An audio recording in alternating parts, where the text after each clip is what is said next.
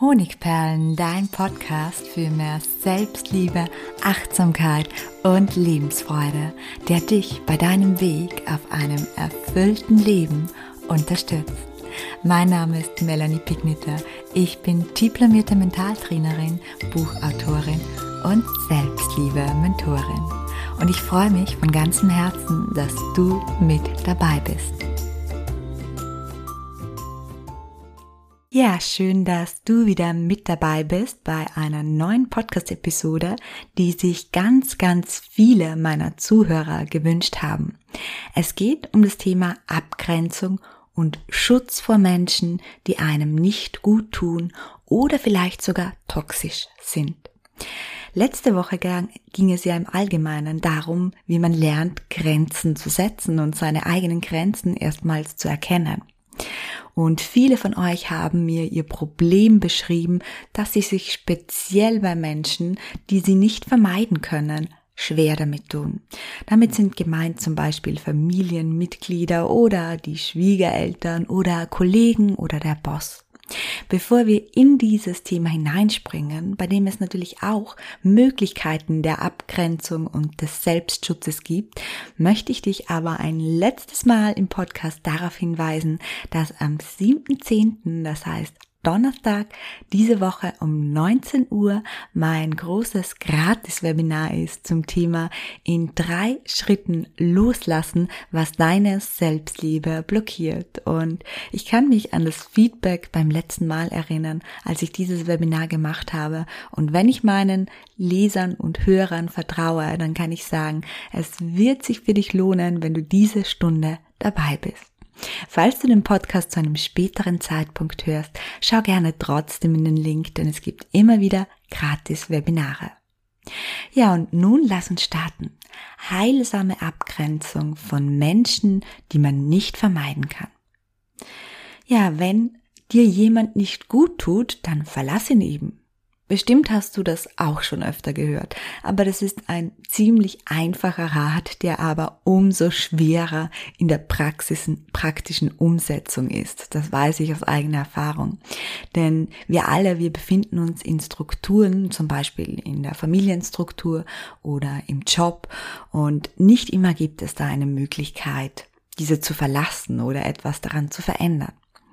Im Beruf ist es manchmal eben das Thema Sicherheit oder das Finanzielle, das uns einen cholerischen Chef oder auch unangenehme Kollegen oder Kunden ertragen lässt.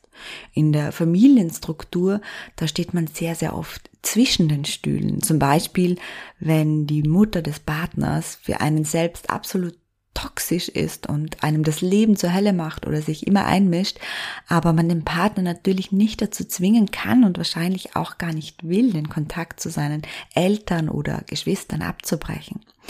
Oder wenn in der eigenen Familie immer wieder Situationen aufpoppen, die einen kränken oder runterziehen, wenn es da Menschen gibt, die einen wirklich immer wieder ja, triggern, verletzen.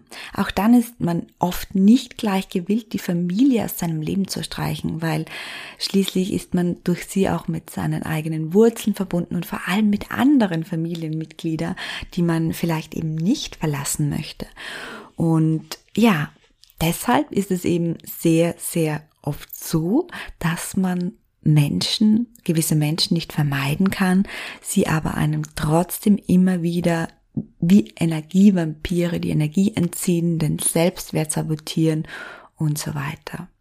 Die große Frage ist natürlich, was kann man tun, wenn es Menschen im eigenen Leben gibt, die ein derartiges Muster haben, durch deren Verhalten wir immer wieder geschwächt werden und das Selbstwertgefühl in den Keller sinkt. Und dafür habe ich euch einige Schritte mitgebracht. Sechs Schritte sind es, die dabei helfen können, dass du dich da in der Praxis besser abgrenzt. Und der erste Schritt ist wie immer das Bewusstsein. Das Gute an deiner Situation ist, dass du dir bereits dessen bewusst bist, dass es jemanden gibt, der dir nicht gut tut in deinem näheren Umkreis. Versuche nun weiter ins Bewusstsein zu gehen und frag dich erstmals, ob es wirklich so ist, dass du diese Person nicht meiden kannst oder generell Nein zu einem Kontakt mit ihr hast. Wenn deine Antwort ist, nein, ich kann sie nicht meinen, dann ist diese Folge genau die richtige. Dann stell dir für dein Bewusstsein die Frage, was löst diese Person, die du nicht meiden kannst, für Gefühle und Gedanken in dir aus? Entweder stoppst du jetzt diese Podcast-Episode und machst dir ein paar Notizen dazu oder du machst im Anschluss an diese Episode Frag dich dann außerdem, wenn du diese Frage beantwortet hast, ob sie auch mit anderen Personen so umgeht. Also die Fokusperson, die negative Person, die dich immer wieder belastet, geht sie auch mit anderen Menschen so um. Es ist nämlich ganz häufig so, dass das Verhalten anderer gerade deshalb so kränkend ist, weil sie mit anderen Menschen weitaus respektvoller oder liebevoller umgehen. Also ein Mensch, der dir nicht gut tut, die Fokusperson nennen wir so, geht dann mit anderen vielleicht viel, viel besser oder liebevoller um. Und deswegen ist es auch so kränken oft. Sei dir erstmals dessen bewusst und das verspreche ich dir zu 100 Prozent, das ist nicht deine Schuld. Es ist nicht deine Schuld, wenn dich jemand von oben herab behandelt, wenn dich jemand mies behandelt, schlechte Laune verbreitet, dir mit seinen Worten Schuldgefühle macht oder sich immer wieder ungefragt in dein Leben einmischt. Sein Verhalten hat viel mehr mit ihm zu tun als mit dir. Auch dann, wenn er das vielleicht mit anderen Menschen nicht macht. Und dennoch kannst du diese anderen Menschen, mit denen diese Person womöglich anders oder besser umgeht, nutzen, um etwas zu erkennen und im Grenzen setzen weiterzukommen.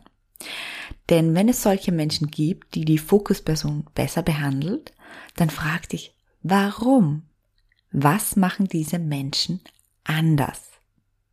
Die Antwort kann zum Beispiel sein, ja, stimmt, mit meiner Schwester, Schwiegerin, wie auch immer, Kollegin geht der Boss oder die Mutter viel liebevoller um. Was macht diese Person, mit der sie liebevoller umgeht, anders? Und die Antwort kann lauten, setzt sie vielleicht bewusst Grenzen? Strahlt sie eine sehr große Gelassenheit oder ein Selbstvertrauen aus? Versucht einmal ein paar Antworten zu finden. Vielleicht bietet sie dem Energieräuber auch regelmäßig Parole. Denn auch dieser Bewusstseinsschritt ist wichtig, weil du dadurch möglicherweise Handlungsmuster erkennst, die auch du dir aneignen kannst, um dich von der Fokusperson, die dich immer wieder schwächt, zu schützen. Reflektiere das mal in Ruhe. Am besten du stoppst die Folge oder du machst das einfach nach dieser Folge. Denn hier können sehr, sehr kraftvolle Antworten und Handlungsschritte dabei rauskommen. Manchmal, das ist jetzt ein kurzer Sidestep, aber sind Menschen, die uns verärgern, auch ein Spiegel unserer selbst. Also frag dich vielleicht auch, erlaubt sich diese Person, die dich triggert oder ärgert, etwas, das du dir selbst nicht erlaubst? Diese Frage kann sehr, sehr klärend sein und das kann sein, dass es da in dir eine Blockade gibt, etwas, das du dir nicht erlaubst, einen Glaubenssatz, auf den du mit dieser Frage auf die Schliche kommen kannst. Und dazu ähm, würde ich dir die Podcast-Episode oder den Blog mit dem Titel Arschengel empfehlen, wenn dich andere triggern oder immer wieder deine wunden Punkte treffen. Jetzt aber kommen wir zum zweiten Praxisschritt. Du kannst einer Person, die dich regelmäßig schwächt, wie vielleicht deiner Schwiegerin, deinem Vater oder deinen Kollegen nicht ganz aus dem Weg gehen, aber du kannst etwas tun, du kannst klare Grenzen setzen. Vermutlich aber fällt dir genau das schwer. Warum? Vielleicht, weil du für dich selbst noch keine Grenzen festgelegt hast. Wie weit darf jemand gehen? Was darf er zu dir sagen und was nicht mehr? Was das dich kränkt, runterzieht oder unmöglich macht, soll der andere unterlassen? Hast du auf diese Fragen Antworten? Die Antworten auf diese Fragen schaffen Klarheit und du kannst nur mit dieser Klarheit Grenzen setzen. Das heißt, wenn du die letzte Podcast-Folge, das ist die Folge Nummer 71, Grenzen setzen in zwei Schritten noch nicht gehört hast, dann spring dort rüber und beantworte diese Fragen, denn du kannst keine Grenzen setzen, wenn du deine Grenzen nicht kennst. Der dritte Schritt eine Möglichkeit, dich akut und sofort zu schützen, ist eine Mentalübung, die du kurz vor dem Treffen mit der Fokusperson oder danach machen kannst. Schließe hierfür deine Augen und atme ein paar Mal tief ein und aus, sodass du in einen entspannten Zustand kommst. Und dann stellst du dir langsam vor, wie dich beginnt ein goldgelber Schutzmembran in Form einer Kugel zu umgeben. Also es bildet sich ein goldgelber Schutzmembran wie eine Kugel um dich herum. Und dieser Schutzmembran, der ist wie ein Airbag und lässt alles Negative für dich schädliche, alles was ja dich irgendwie schwächen könnte, einfach von dir abprallen, so wie ein Airbag. Und du spürst also bei der Übung, wenn du es machst, dann lass du nochmal dich richtig hineinfallen und du spürst die stärkende Wärme deines Schutzmembrans innerhalb der Kugel, in der du dich befindest. Und dann sagst du dir noch folgende Sätze vor. Ich bin in Licht und Liebe gehüllt. Nichts und niemand kann mir meine Kraft rauben. Ich bin und bleibe wertvoll und liebenswert. Und diese beiden Sätze, die wiederholst du dann noch ein paar Mal, während du dir vorstellst, dass dich dieser Airbag, dieser goldgelbe Schutzmembran umhüllt. Ja, das ist eine Übung, die kannst du quasi vor dem Zusammentreffen mit der Fokusperson machen und zusätzlich kannst du auch nach dem Zusammentreffen mit der Fokusperson eine Übung machen, nämlich dich abschütteln.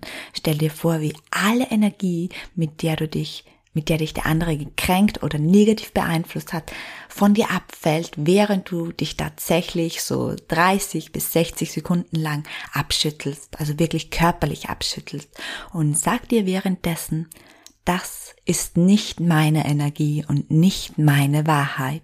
Sie darf gehen. Ich bin und bleibe wertvoll und liebenswert und wiederhole diese drei Sätze ein paar Mal. Falls du diese Sätze ähm, nachlesen magst, ich verlinke wie immer unter der Podcast-Episode den Blogbeitrag dazu. Dort findest du alles nochmal schriftlich und kannst dir diese Sätze gerne rauskopieren. Der vierte Schritt. Minimiere den Kontakt. Ein ganz einfacher, aber dennoch wirksamer Schritt ist die Kontaktminimierung. Denn in der Regel ist es so, dass jedes Treffen mit der Fokusperson zu einer Schwächung führt, ganz klar. Und je länger die Zeiten dazwischen sind, desto mehr Energie kannst du aufdanken. Das ist natürlich auch wichtig, dass du dir ein liebevolles Umfeld erschaffst, dass du in der Zwischenzeit, in der restlichen Zeit, du dich bewusst mit Menschen umgibst, die dir gut tun.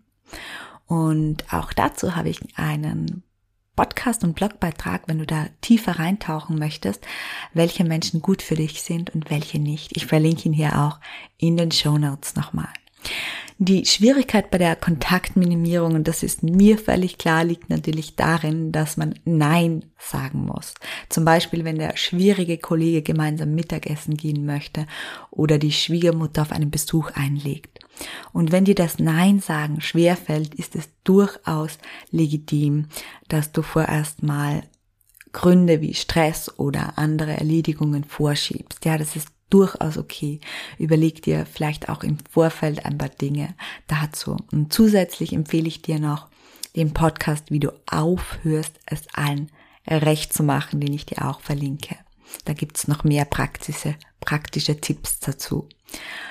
Und der fünfte Schritt ist liebevolle Gespräche mit dir selbst zum Selbstwert Wiederaufbau.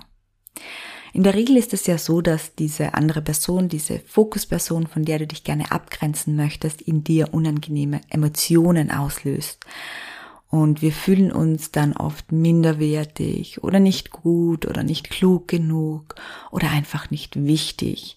Und gerade nachdem es vielleicht wieder zu einem Konflikt oder einer Kränkung durch diese Person gekommen ist, sind diese unangenehmen Gefühle und Gedanken sehr präsent. Sie reißen sozusagen alte Wunden wieder auf.